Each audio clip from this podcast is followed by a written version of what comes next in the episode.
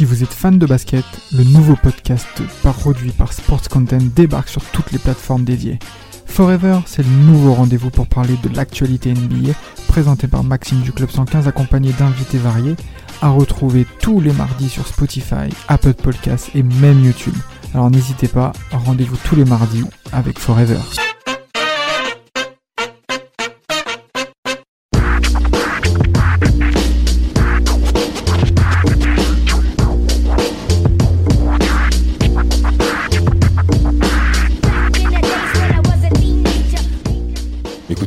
Euh, franchement, soyons clairs. hein.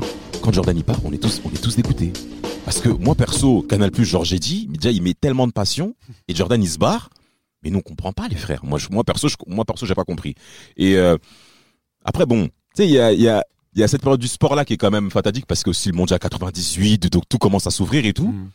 Et euh, après, bon, après, moi, il y a le délire aussi après NBA bluff euh, grève, il commence à parler des trucs comme ça. Nous, on connaît pas. Enfin, moi perso, Le à 10 ans et lockout, ça veut rien dire. Hein. C'est- c'est- c'est quand même c'est quand même particulier. Bon après c'est c'est là où tu vois que le système américain est quand même étrange. Moi j'étais parti aux États-Unis au cours de l'été 98 avec mes darons Mhm. et ils commençaient déjà à parler comme ça un peu dans la presse et tout à la télé des choses comme ça tu vois.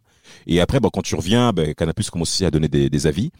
Et euh, c'est là où et c'est là après ben là t'apprends comme quoi ben, ben, les joueurs se mettent en grève. Les joueurs se mettent en grève. Après euh, moi au niveau des raisons il y en a diverses mais c'est surtout au niveau euh, écart.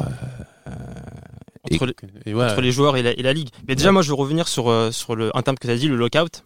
Euh, tous les six ans, euh, la NBA, euh, euh, il y a, un- il y a, il y a, il y a un, un accord entre, le, entre la, les propriétaires, la ligue et les joueurs à faire. C'est renégocié tous les six ans par rapport au salaire, par rapport à la distribution des, des revenus. Et euh, ça s'appelle le CBA, Collective Bargaining Agreement.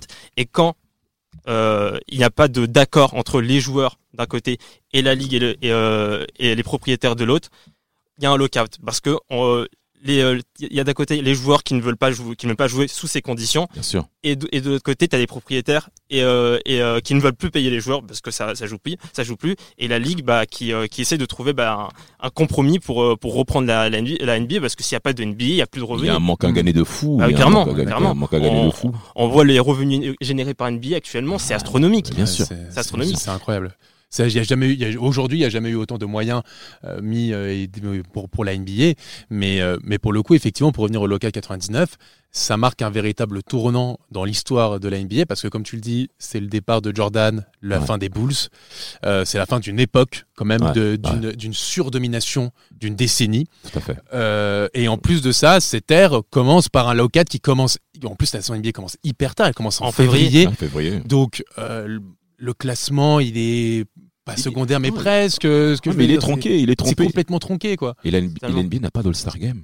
Totalement. En Pas plus. Game. Bon, déjà, la raison euh, du lockout, comme on l'a dit, bah, déjà, ça se situe au niveau de Pat Ewing, qui est Mm. le président des syndicats Des des, joueurs. joueurs. Président des syndicats des joueurs. Alors, il y a un nom qu'il faut dire quand même. Alors, il y a, il y a un nom de type de contrat NBA euh, qu'il faut quand même mentionner, en tout cas, que moi, j'ai noté.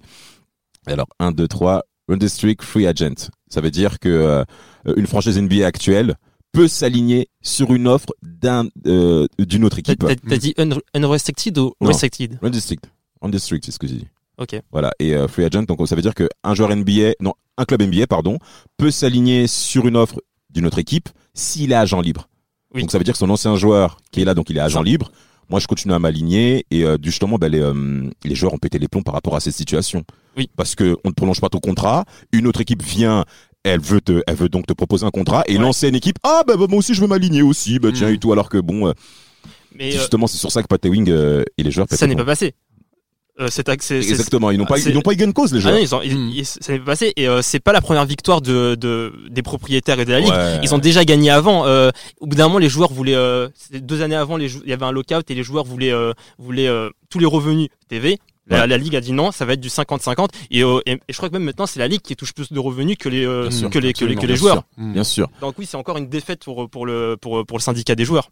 Ah non, mais clairement. Mais sur- bah, après, ils ont toujours essayé de pouvoir s'entendre avant le, dé- avant le début de la saison NBA, notamment pour la saison 95. Mm.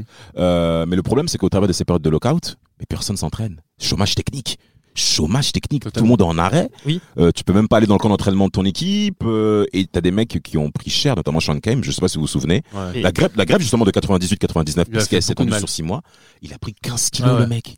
Et puis c'est pas 15 et puis on, on se, on se souvient de la de la du lockout de 2011 il me semble 2011 ou 2012 Ouais, ouais. Euh, la NBA était euh, beaucoup plus internationalisée donc les joueurs euh, les joueurs ont pu aller dans leurs pays locaux pour pouvoir euh, pour pouvoir s'entraîner pour pouvoir effectivement continuer à, à- à garder la forme. Oui. Or là, c'est pas du tout la même chose. Ouais. Le problème, c'est qu'il y avait très peu de joueurs euh, internationaux au sein de la NBA. Oui. Euh, les joueurs ne pouvaient plus non plus s'entraîner. Donc le problème, Mhm. c'est que en, en reprenant au mois de février, euh, la plupart de ces joueurs-là reprennent le, la, la NBA Oui. sans vraiment d'entraînement, sans vraiment avoir de bonnes conditions physiques.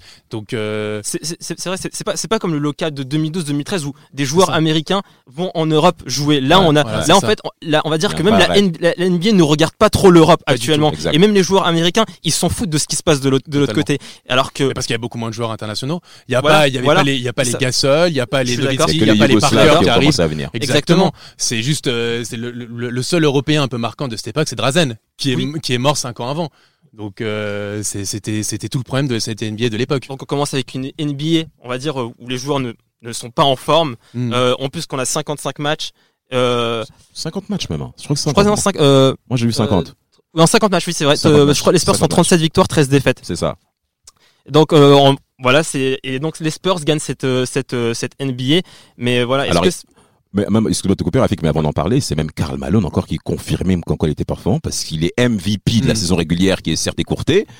Et en playoff, bah, les Spurs raflent tout. Les Spurs raflent tout. Les Twin Towers et tout. L'amiral, David Robinson, l'amiral Devin Robinson et Tim Duncan qui fait le début, un début de carrière exceptionnel. Bah, c'est le, c'est, depuis Larry Bird, c'est le premier joueur rookie à être invité au All-Star Game. Je crois qu'il fait une première saison à 21 points, 11 rebonds.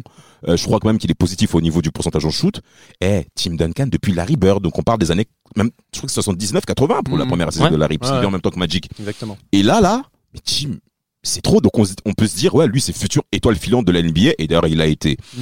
Et euh, pendant la, la période de playoff 99, mais il domine tout, il arrache tout. Ouais. totalement. Il arrache tout. En finale de conf, euh, ils battent à l'Ouest, bien sûr, ils battent les Blazers 4-0. Et après, en finale NBA, bah, ils affrontent les Knicks. Euh, cette saison-là, bah, les Knicks, bah, alors c'est une vraie surprise des Knicks parce qu'ils sont huitièmes de conférence Est. Ouais. Ils, euh, et ils vont quand même en finale NBA ouais. avec Pat Ewing, mais Pat Oui, Ewing est il malheureusement il blessé. il est blessé. Ouais, il est blessé. Il est blessé. Il est blessé. Ça a beaucoup joué par rapport au niveau des Knicks. Bah, tu m'étonnes, euh, t'imagines la raquette.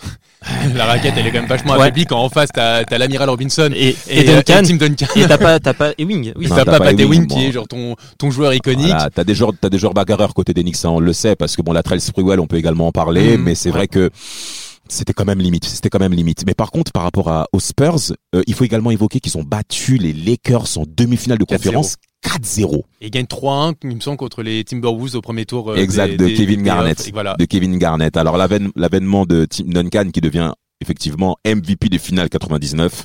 Bah, MVP des finales rookie, 99. rookie Premier. qui est MVP des finales. Ah, avec c'est une année de fou, c'est une année de fou, c'est une année de fou. Mais par rapport à cette année 99, beaucoup retiendront et se diront que comme la saison a été écourtée, c'était pas trop une saison, on va dire marquante pour beaucoup de pour le public américain. Disons pour la Non. saison régulière, on est d'accord. Mais euh, ce qui est ce qui est marquant et on le répète, c'est le, la le, le trans, la transmission de témoins un peu entre Ouais. David Robinson et euh, Tim Duncan. Suite, yes. On voit tout de suite, on va vraiment pour le coup. Ok, on sait que Robinson c'était l'ancien Spurs, celui qui réussissait pas trop, qui était le leader, un peu- mais c'était le leader c'était le leader de cette franchise. Tout à fait. à Tim Duncan, euh, le mec avec des, des, des proportions et des, une taille assez astronomique. Il aurait pu Ouais. être, il aurait pu être nageur professionnel. Ouais. Euh, Enfin, c'est- c'est De toute façon, c'est pas que pour David Robinson. euh, la- L'arrivée de Duncan, c'est bien pour David Robinson parce qu'il gagne sa première bague avec Duncan. Hmm. Mais après, c'est pour le reste des Spurs. C'est Dun- Duncan ch- change la, la, la, la, figure de, de cette franchise. hein. Exact. bah, le- le- la Totalement. triplette Popovic, Robinson, Duncan.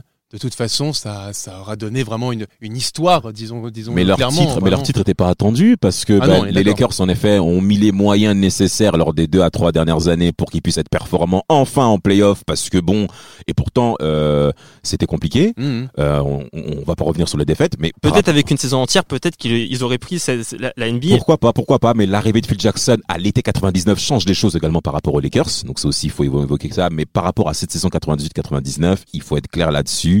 Le titre des Spurs surprend pas mal de personnes, Hmm. mais euh, quand tu vois le niveau de jeu qu'ils ont quand même produit, c'est trop parce que t'as Ouais. l'impression que tout le monde est concerné dans cette équipe. Je suis d'accord. Tout le monde est concerné et ça fait- et ça fait du même quelque part. C'est un peu euh, même aussi contradictoire avec la NBA parce que là c'est un petit marché qui, qui gagne un Ouais. titre NBA. C'est un petit marché, C'est un hein, petit marché, c'est un jeu collectif, c'est beaucoup moins axé sur des individualités, Voilà. euh, c'est euh, Voilà. c'est moins clinquant que les Bulls, euh, les Bulls ou même voire même le, le- le- les Rockets euh, pendant pendant la- l'absence de Jordan. Exact. Où, où t'as Hakim Olajuwon qui représente vraiment cette figure de la NBA, c'est la nouvelle figure de la NBA. Là, c'est cette franchise effectivement qui sort un peu de nulle part. C'est euh, bon David Robinson mais qui est plus sur la fin. T'as un mec qui qui vient des Barbades comme ça, tu sais pas trop qui c'est. Finalement c'est un c'est un freak, c'est un, un phénomène comme comme comme Tim Duncan qui est sûrement l'un des meilleurs ailiers forts de l'histoire de sûr. la NBA. Bien sûr. Donc, euh, donc euh, pour le coup, ouais, c'est, c'est, c'est- c'est- cette équipe, elle vient de nulle part et elle est, euh, elle est un peu à l'image de cette, de cette euh, saison 98-99, c'est-à-dire totalement inattendue, euh, sous côté, Ouais. mais finalement quand même, euh, quand même marquante parce que c'est le début du- d'une, d'une hégémonie des Oui, Spurs, quoi. Ça, ça compense un peu avec bah, le, on va dire la. C'est c'est une saison mitigée. On a, on, on a un peu ce, ce- bah, on a Mm. Duncan qui arrive avec, avec les Spurs et donc du coup ça, ça compense avec ce qui s'est passé avant. Jordan qui quitte la, la NBA, le lockout. Donc euh, au final une saison mitigée, mais mais on, on voit derrière que avec Duncan on va, on va avoir de, de belles choses. Et pas que Duncan, hein, parce qu'il y a également d'autres joueurs NBA de sa génération qui commencent aussi Garnett. à émerger. Kevin Garnett, Kevin mais Garnett. également Rachid Wallace aux Blazers, Oui. qui arrive en finale de, de conférence Ouest. Et même au niveau, alors je sais pas si vous vous en êtes aperçu, mais t'as beaucoup de arrière shooters, Mm. autres que Kobe Bryant aussi, qui commencent aussi aussi à pointer leur bout de leur nez. Mm. avec des moyennes de points assez impressionnantes. Ben, Tracy, euh, non, pas Tracy McGrady, parce qu'il était encore aux Raptors, mais Ouais. t'as, Vince Carter et bien entendu Allen Iverson. Ah Oui. Allen Ah ouais. Iverson. The answer. Je sais pas si vous vous souvenez, mais bon. Ah bah, Euh, la finale contre les Lakers, euh, son ah, premier match voilà, euh, voilà. en finale. C'est ça, c'est ça. Mais bon, t'as d'autres mecs qui commencent un peu à sortir le bout de leur nez et même après aussi avec des joueurs européens, Dirk Nowitzki. Donc t'en as quand même pas mal à Dallas qui commence à se réveiller. Donc, en tout cas, c'est une saison pleine d'espoir pour la NBA. ouais, d'accord. Pour la NBA.